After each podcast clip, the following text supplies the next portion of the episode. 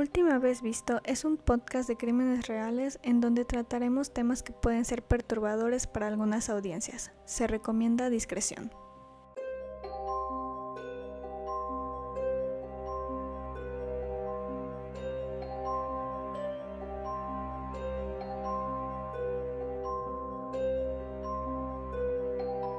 Hola, bienvenidas y bienvenidos. Yo soy su anfitriona y esto es Última vez visto, un podcast de crímenes verdaderos. Pues antes de empezar con el primer episodio, solamente quería mencionar que mejoré el micrófono, me compré uno nuevo porque el otro se escuchaba muy muy feo. Espero les guste la calidad del audio y si tienen alguna sugerencia por favor dejármela en el Instagram, que es la única red social que tengo ahora, además del correo electrónico que es ultbestpod.gmail.com, donde también van a poder enviar sus sugerencias y comentarios. Y sin nada más que agregar, muchas gracias por escuchar y empecemos con el primer episodio. El 22 de abril del 2009, Brittany sale de casa después de haber peleado con su madre. Eran vacaciones y Britney quería pasar unos días con unas amigas en Myrtle Beach, Carolina del Sur. Después de haber pasado días rogándole a sus padres por permiso sin lograrlo, Britney decidió decirle a su madre que iría a casa de una amiga, muy cerca de la suya. Su madre accedió. Pero Britney no estaba en casa. Britney estaba en Myrtle Beach. Su plan había salido a la perfección. Solo iba a estar ahí tres días y después iba a regresar a casa sin que su madre se entere. O eso pensó. Nadie podía saber que Britney no iba a regresar a casa, y su viaje a Myrtle Beach fue el inicio de una década llena de preocupaciones y preguntas sin responder. Esta es la desaparición de Britney Drexel. Britney nació el 7 de octubre de 1991, hija de padres adolescentes Don y John, quienes se separaron cuando Britney tenía apenas dos años. El padre de Britney se mudó a Tampa, Florida, mientras que ella y su madre se quedaron en Rochester, Nueva York, por lo que Britney veía muy poco a su padre biológico. Poco después, cuando Britney tenía tres años, su madre se casó con Chad Drexel, quien adoptó a Britney y juntos Don y Chad tuvieron un niño y una niña. Britney es descrita por Dawn como alguien que amaba mucho a su familia, era muy dulce, era muy buena jugando fútbol, ya que lo llevaba jugando desde los 5 años y que tenía muchos sueños.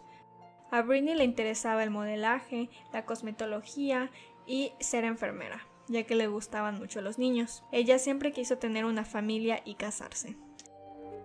Britney tenía lo que parece ser la vida perfecta una gran familia que la amaba, se llevaba bien con sus padres, con sus hermanos, tenían novio y juntos eran una pareja ideal. Britney y su novio John Grieco se conocieron en una cita ciega, y eran de esas parejas que terminaban y regresaban, terminaban y regresaban, y así estuvieron varios años. Cuando Britney cumplió 16 años, su padre biológico John y ella se reunieron de nuevo después de no verse por 10 años. John cuenta en una entrevista que él y Britney hicieron clic de manera instantánea y él de inmediato notó lo mucho que se parecían de manera física y de manera personal. O sea, sus personalidades se parecían mucho. Él viajaba desde Tampa a Rochester para verla y la llevaba de compras, a cenar, al cine, todas las actividades que un padre hace con su hija adolescente estaban construyendo una muy buena relación y realmente estaban compensando el tiempo perdido y todo el tiempo que no se vieron. Entonces, por un lado, Britney estaba recuperando esa relación con su padre biológico, pero por el otro lado, Britney sufrió un gran cambio en su familia. Su madre y Chad, su padrastro, se separaron en el 2008 y estaban en el proceso de divorcio. Esto afectó mucho a Britney ya que Chad era, era su papá, básicamente. Creció con él desde que ella tenía 3 años y era muy apegada con su hermanita y su hermanito. Con esto del divorcio, su hermanita y su hermanito se iban a ir a vivir con su padre y ella se iba a quedar sola con su madre. Y además de eso, Britney y John se pelearon y terminaron de nuevo en distintas ocasiones mientras todo esto estaba pasando. Chad Drexel cuenta en un documental que se llama Disappeared, es de Investigation Discovery, es la temporada 2, el primer episodio es sobre este caso, se llama The Secret Journey por si lo quieren buscar y verlo. Él en ese documental cuenta que Britney sufría de depresión y estos problemas con su familia realmente empeoraron el problema. Britney empezó a descuidar su escuela, no, no asistía a clases y unos meses antes de su desaparición, Britney sufrió de dos sobredosis con las medicinas de su madre. Ambas veces fueron después de una ruptura con John. Estos dos accidentes en específico fueron vistos como una gran llamada de ayuda. Nunca habían tenido un incidente así con Britney, entonces para ellos esto realmente era la prueba de que ella la estaba pasando muy mal y estaba sufriendo con todo lo que estaba pasando a su alrededor. La adolescencia de por sí es difícil y tener que ajustarse a este cambio familiar y también pelearse con tu novio y terminar realmente pueden afectarte. Con todos estos problemas, al llegar las vacaciones de primavera o spring break, lo único que Britney quería hacer es salir a divertirse con sus amigas como cualquier adolescente normal, quería olvidarse de todo y solamente quería divertirse un gran fin de semana. Ahora, al momento de esto, Britney tenía 17 años. Aquí en México, pues la prepa son 3 años, pero en Estados Unidos es, pues el equivalente sería como high school y ahí es de 4 años. Ella estaba en tercero y a eso se les llama juniors mientras que las amigas que la invitaron eran seniors. Entonces, si Britney tenía 17, sus amigas eran uno o dos años mayores que ella, tenían como 19, 18. No encontré las edades exactas, pero yo les calculo más o menos esa edad, que todavía estaban pues en la preparatoria y todavía no llegaban a la universidad. Estas amigas eran Alana Lipa y Jennifer Overer. Estaba planeado que al viaje asistan Alana, Jennifer, Philip Overer, que es hermano de Jennifer, y Britney. Originalmente Britney invitó a su novio John, pero él no podía ir porque tenía que quedarse a trabajar. Para los adolescentes de esa área, Myrtle Beach era una tradición. Eh, iban a divertirse cada spring break, em, debido a que hay distintos bares y antros que te dejan entrar siendo menor de edad. Hay como que muy baja seguridad como comenta John en el documental les importa más el dinero más que pues la ley, pero obviamente a los adolescentes no les importa, mejor para ellos, por eso van para poder entrar y festejar y todo eso. Le invitaron a Britney, obviamente ella estaba súper emocionada, le pidió permiso a sus papás, su mamá le dijo que no, entonces ella decidió ir a preguntarle a su padrastro Chad, quien también le dijo que no porque Britney, como comenté, había estado saltándose la escuela y la estaba descuidando. Pero Britney, como cualquier adolescente, continuó insistiendo. Este tema era recurrente en su casa Em, cosa que yo puedo entender porque yo a su edad, si mis amigas me invitaban a ir a la playa, yo empezaba a pedir permiso desde dos semanas antes y atosigaba a mis papás hasta que me dejen ir. Entonces creo que cualquiera se puede identificar con lo que está sintiendo Britney y con lo que está haciendo. O sea, realmente quiere ir y no va a dejar de intentar que le den permiso. El 22 de abril, Britney sale de su casa molesta porque de nuevo ella pidió permiso y de nuevo se lo denegaron. Esto llevó a una gran pelea con su mamá. Al salir de casa llamó a su novio y le pidió que la vaya a buscar y que la lleve a casa de una amiga. Una vez que Britney se tranquilizó, llamó a su mamá para disculparse y de nuevo para pedir permiso. A lo que Don de nuevo contestó, Britney no vas a ir. Britney dijo, ¿por qué? O sea, no me va a pasar nada. Don dijo, en primera no hay supervisión parental, en segunda no conozco a las amigas con quienes vas y en tercera algo va a pasar. Entonces Don tenía esa intuición de que sabes que no, no vayas porque algo te va a pasar. Britney, entonces decidida a que nada iba a arruinar sus planes, hizo lo que cualquier adolescente haría. Mintió le dijo a su mamá que quería quedarse en casa de una amiga unos días para calmarse y para relajarse y que iba a estar ahí mismo en Rochester. Don dijo que sí, le pareció pues algo comprensible, así ella se divierte con unas amigas pero no se va tan lejos como para que le pueda pasar algo. Don comenta en el documental que le pidió a Britney que le pase a la mamá de su amiga con quien se va a quedar para que pues vea que está todo bien y que sí se puede quedar y todo. A esto Britney le pasa el teléfono a una de sus amigas que finge ser una mamá. Y pues le salió muy bien porque la mamá de Britney lo, lo creyó y le dijo que estaba bien, que se podía quedar. Que igual siento que es algo que pues cualquier adolescente haría. Lo que hizo Britney no es tan raro, o sea, creo que es algo pues hasta cierto punto normal. Y más con eso de que cuando tienes esa edad te sientes invencible, de que puedes hacer todo y nada te va a pasar. Y pues fue con esa llamada que Britney dijo, pues ya me voy Antes de irse fue a visitar a John a su trabajo para despedirse y en el documental John tuvo como que un pensamiento intrusivo. Él cuenta que cuando se estaba despidiendo de ella, él pensó ¿Qué tal si esta es la última vez que la veo? ¿Qué tal si algo pasa y ya no la vuelvo a ver? Él se dijo a sí mismo que estaba exagerando, pues pensó, solo se va a ir tres días, o sea, ¿qué va a pasar en tres días? Britney se fue rumbo a Myrtle Beach, que es un viaje de 13 horas. Salieron a las 6 pm aprox y esperaban llegar a Myrtle Beach temprano para descansar y disfrutar el día. Llegaron al hotel Bar Harbor en el North Ocean Boulevard y durante el viaje Britney y John se mantuvieron en constante contacto vía mensaje de texto. Hablaban mucho y no pasaba mucho tiempo sin que se contesten. El primer día, mientras hablaban por mensaje, Britney le contó a John que se le estaba pasando muy bien. Pero esto cambió el segundo día. Britney le dijo a John que sus amigas estaban siendo un poco intensas con la fiesta, que estaban utilizando drogas y eso a Britney no le gustaba. Por lo que decidió irse por su propio lado y pasar tiempo sola. Iba a la playa sola, iba a comer sola, paseaba sola, cosa que no es ideal ya que pues Britney era una adolescente pequeña, medía como unos 50, unos 52 y pesaba como 50 kilos. Entonces era muy fácil que pues alguien se intente aprovechar de pues de su tamaño, ¿no? Mientras Britney estaba en lo suyo, se encontró con un amigo de Rochester que se llama Peter, Peter Brosowitz que tenía 20 años y era promotor de distintos clubes de Rochester. Él se estaba quedando con unos amigos en un hotel cercano llamado Blue Water Resort, que se encontraba a aproximadamente 2.2 kilómetros de distancia. Y ese día eh, Peter invitó a Britney a un club llamado Club Kryptonita con el resto de sus amigos. Más tarde, eh, los amigos de Peter comentaron que ellos no conocían a Britney, pero pues cuando ella salió con ellos la aceptaron porque pues como se llevaba con Peter, pues decían, ay, pues es buen pedo, ¿no? Y la mañana siguiente Britney se volvió a juntar con esos mismos amigos entre las 11 de la mañana y 12 del día.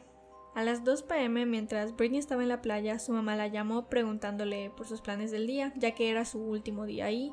Britney le dijo que estaba en la playa, y ese comentario normalmente hubiese levantado alarmas, ya que en Rochester no había clima para ir a la playa, pero particularmente en ese día estaba soleado y había calor.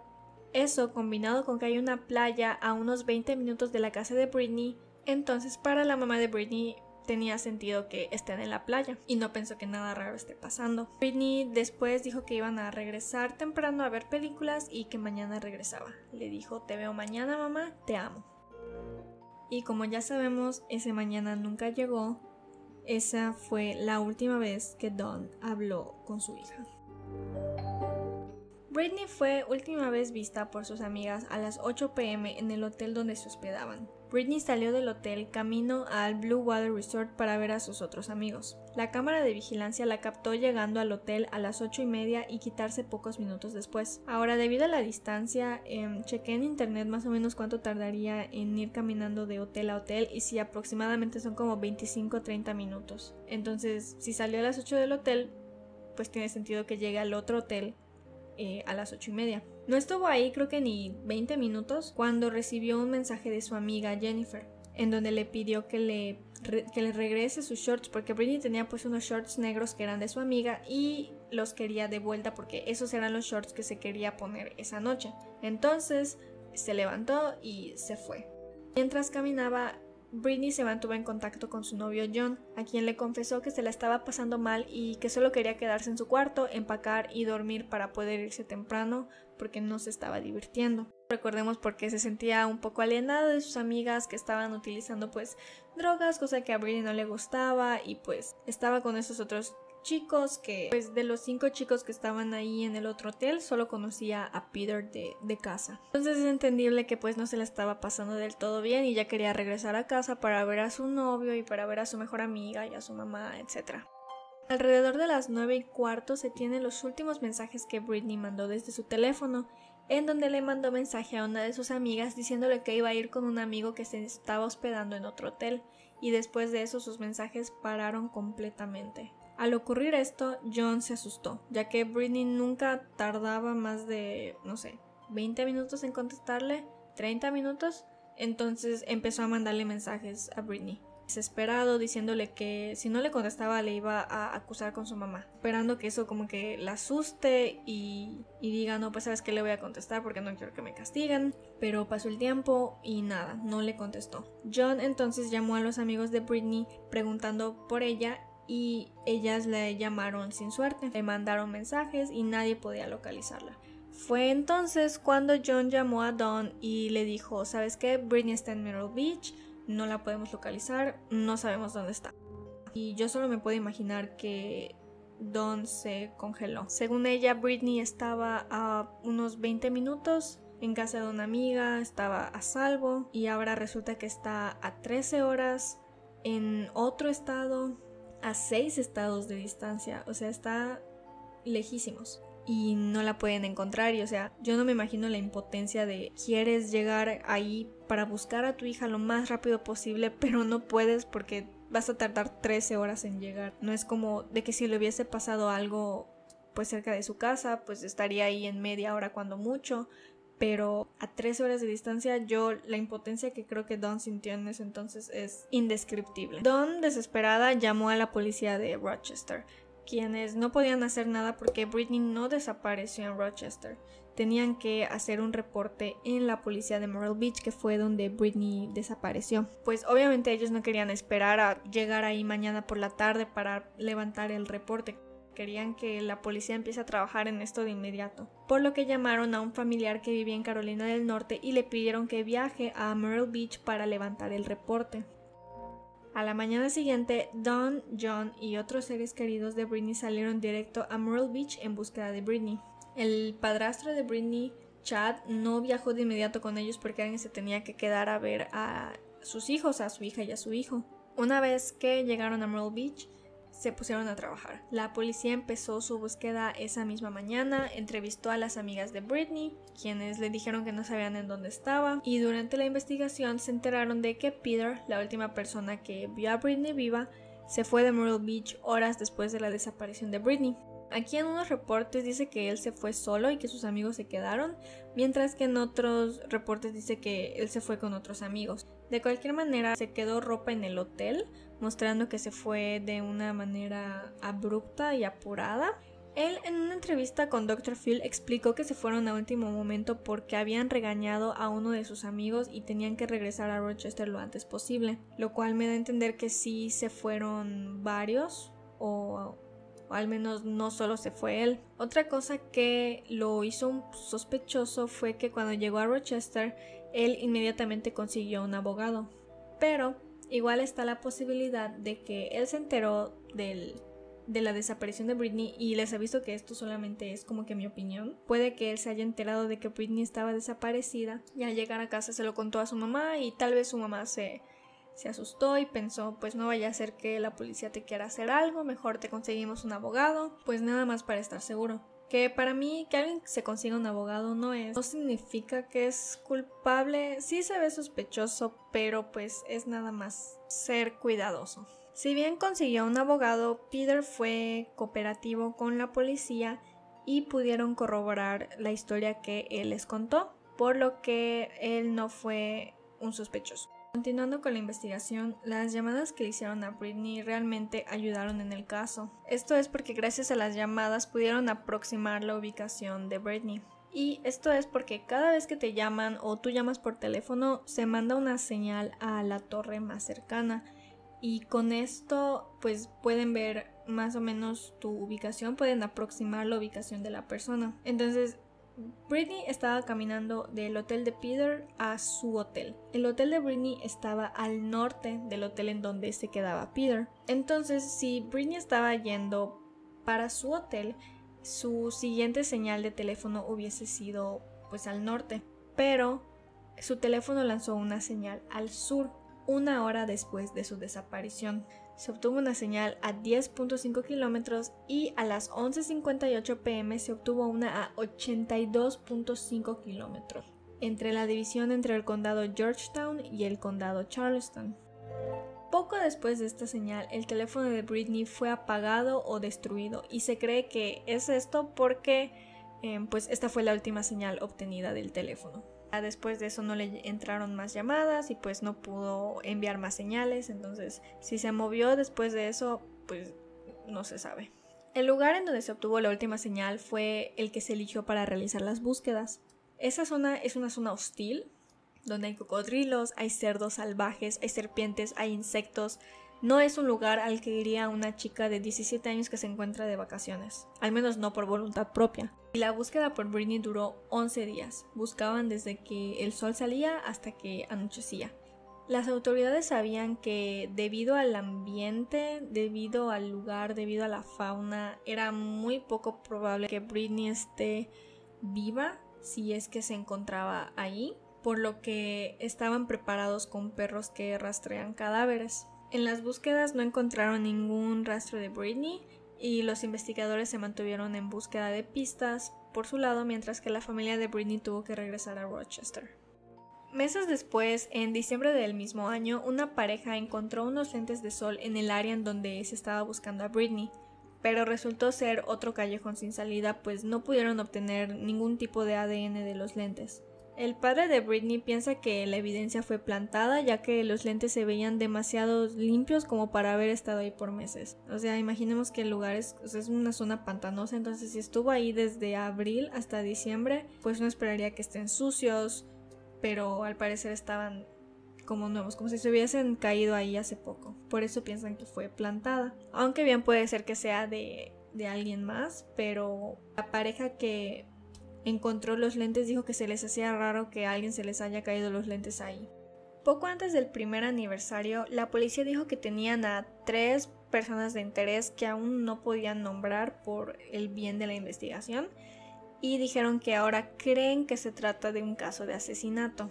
Don pensaba que su hija fue secuestrada y traficada, pero los policías no creyeron esto porque en esa zona la trata de personas no es un problema prominente. Esperando tener más información y generar nuevas pistas, publicaron un video nunca antes visto de Britney tomado la noche antes de su desaparición. En él se puede apreciar a Britney en su cuarto de hotel en su teléfono mientras un muchacho hablaba.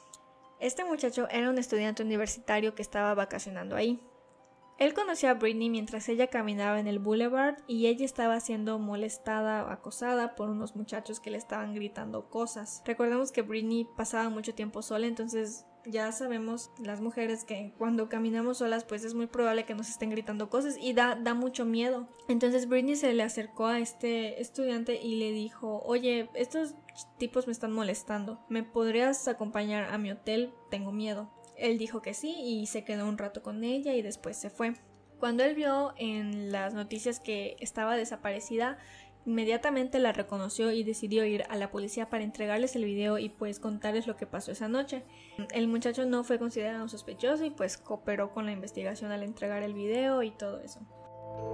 Pasaron los años hasta que en el 2012 y 2013 se encontraron restos humanos que terminaron no pertenecerle a Britney. Fue en el 2013 que se declaró a la primera persona de interés, llamada Raymond Moody. Él fue arrestado en 1983 por raptar y abusar de una persona menor de 14 años. Fue liberado en el 2004 y él se encontraba en la zona durante el tiempo en el que Britney desapareció. Se estaba esperando en un motel en Georgetown, el cual catearon pero no encontraron nada que lo conecte al caso. Fue ese mismo año, en el 2013, que Dawn se mudó a Myrtle Beach para sentirse más cerca a Britney y para seguir más cerca la investigación y poder presionar mejor. Pasaron los años y fue en junio del 2016 que el FBI sostuvo una conferencia de prensa que iba a cambiar la vida de la familia y los seres queridos de Britney, además de que iba a cambiar por completo la investigación. El FBI indicó en esa conferencia de prensa que estaban seguros de que Britney no iba a regresar a casa viva, haciendo realidad la peor pesadilla de su familia. Más adelante, el FBI comunicó que un informante llamado Taquan Brown, un prisionero que estaba sirviendo una condena de 25 años por un crimen no relacionado en Carolina del Sur, le dijo al FBI que durante una visita a una casa de seguridad, que es una casa en donde se guardan pues objetos ilegales, a donde él fue para darle dinero a Sean Taylor, a un hombre llamado Sean Taylor, vio cómo su hijo Timothy estaba abusando sexualmente de Britney. La vio golpeada y vio que en el cuarto habían otros hombres. Luego em, observó cómo Britney logró huir, pero de nuevo fue capturada, golpeada y regresada a la casa, en donde después escucharon unos disparos. Después de eso su cuerpo fue envuelto y se presume que fue tirado en un pozo de cocodrilos ya que el lugar está rodeado. FBI menciona que tienen como 30 o 40 de estos pozos en investigación, es decir, podría estar en cualquiera de estos. Entonces es una zona que está repleta. En la investigación también tipo un investigador privado. En una entrevista con el Dr. Phil, el padre de Britney recuerda que en el 2013 le pidió al investigador privado que trabajaba en el caso que lo lleve al lugar en donde estaban buscando a Britney, esto para repartir folletos a los autos que pasaban. Chad le dio un folleto a un conductor que le faltaba un brazo. Esto es importante porque pues, es un detalle significante, es algo que pues, se, queda en, en, tu mente. Esta persona tomó el folleto, lo arrugó y lo tiró mientras se reía con las personas que iban en el carro. El investigador privado luego le dijo a Chad que ese era Timothy Taylor. Ahora, si la historia que Brown le dijo al FBI es cierta, entonces es muy difícil que se recupere un cuerpo ya que pues los cocodrilos comen cosas enteras prácticamente y muchas veces no puedes ver lo que comió un cocodrilo hasta después de que fallece y pues ves los contenidos de su estómago. Entonces el FBI no ha encontrado el cuerpo, pero dicen que distintas personas les han dicho la misma historia, lo cual le da veracidad al testimonio de Taquan Brown. Timothy Taylor ya estaba en el radar de la policía, en el 2011 enfrentó cargos por haber robado un McDonald's a mano armada, en donde él era el conductor del auto donde escaparon. Cuando los arrestaron, Taylor confesó y le dieron libertad condicional que él completó después de 10 meses.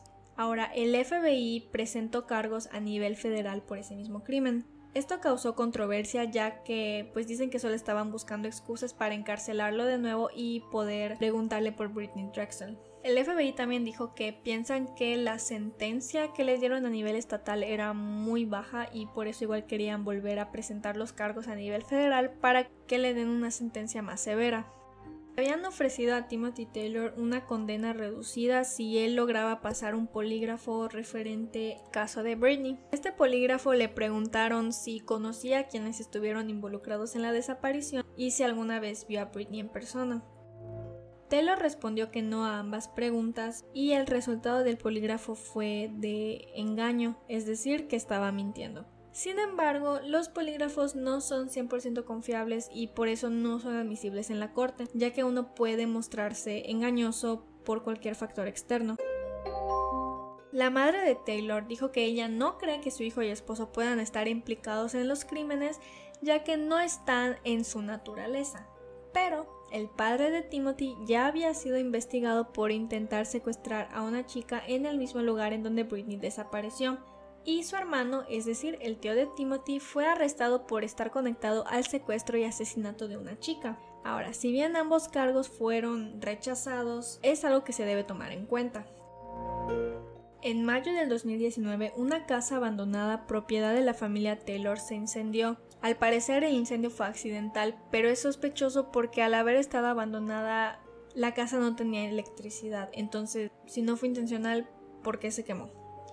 Taylor pasó 319 días en la cárcel esperando su juicio y fue finalmente en diciembre del 2019 que se decidió que no le iban a dar tiempo extra en la prisión le dieron libertad condicional por 18 meses, pero nunca le presentaron cargos por ningún crimen relacionado a Britney. En febrero del 2019, Taquan Brown dijo en una entrevista que vio a Britney cuatro ocasiones diferentes después de su desaparición. Además del primer encuentro, Brown dijo que la vio un mes después y fue ahí cuando fue asesinada. Cuando dio nombres de testigos, dio nombres de personas que ya habían fallecido. También en otra ocasión Brown dijo que Taylor le presumió a sus amigos que había encontrado a Britney y que la estuvo ofreciendo. Cuando vio que el caso estaba obteniendo mucha atención mediática, entonces fue cuando decidió matarla. Pero él antes había dicho que fue asesinada por intentar escapar, entonces esto pone en duda sus testimonios porque pareciera que está cambiando mucho su historia. Debido a esto es válido plantearse si él es un testigo creíble, pues hay muchas cosas de sus historias que no están confirmadas. Además de que dio varias entrevistas a los noticieros diciendo que Britney fue asesinada en un tráiler que le pertenecía a su primo en mayo del 2009 y que Britney primero fue enterrada y luego fue desenterrada. Entonces, pues obviamente parece que está cambiando mucho su historia. Pareciera que tal vez hay algo que quiere decir pero no puede o no quiere y pues es válido cuestionarse si realmente está diciendo la verdad. Ahora, para meter aún más problemas al asunto y a la investigación, el detective privado que trabajó en la investigación revisitó el caso poco antes de su aniversario en el 2019 para una entrevista con una estación de televisión y comentó que la firma de investigación privada encontró una pieza de evidencia física, al igual que describió cómo unos perros rastreadores sintieron un olor en la escena, pero esa evidencia física está en una caja en la firma de investigación privada.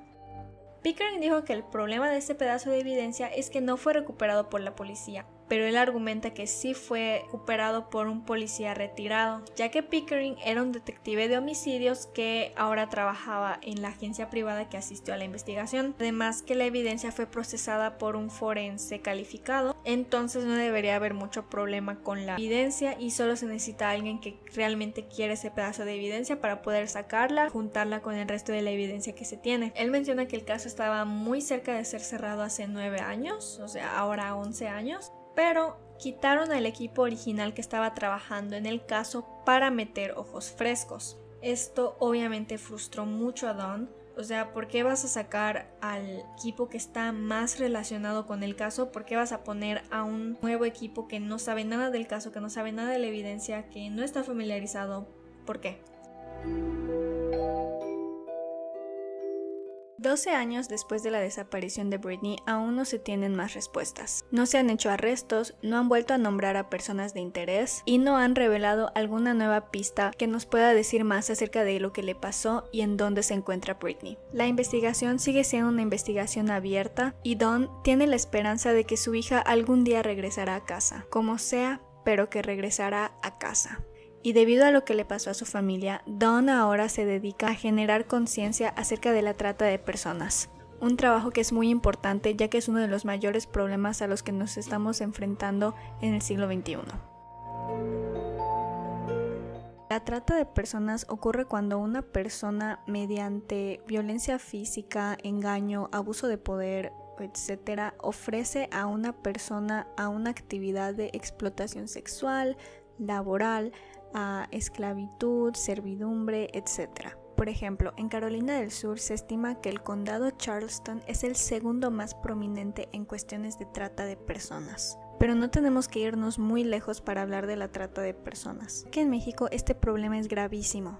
Según el periódico La Jornada, México es el tercer lugar a escala global en trata de personas, solo después de Tailandia y Camboya. En nuestro país, alrededor de 300.000 niñas, niños y adolescentes son víctimas de trabajos forzosos o PI.